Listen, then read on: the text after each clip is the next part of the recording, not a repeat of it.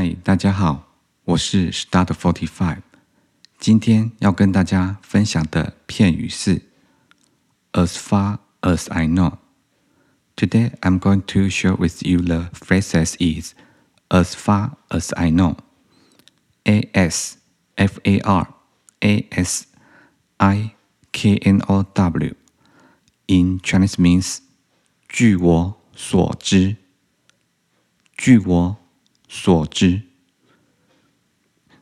And there are three examples I will translate in English let you know. Okay, let's get started. 据我所知，这是在台湾最棒的餐厅之一。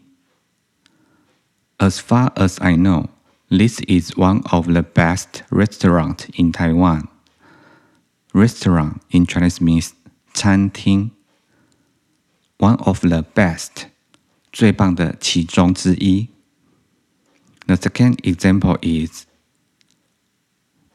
据我所知，Jenny 将要离职，由于她要搬去美国。As far as I know, Jenny will be quit job due to she moves USA. The final example is. 据我所知，他不会来参加这次聚会。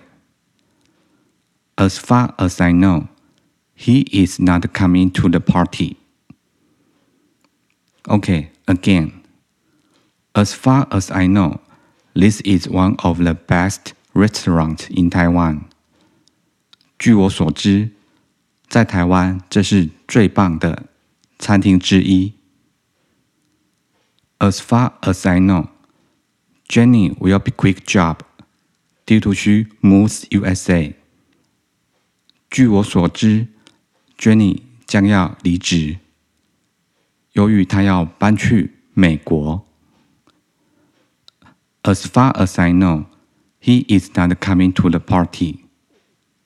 据我所知，他不会来参加这次的聚会。Okay, that's all for today. Hope you like. Thank you for listening and have a nice day.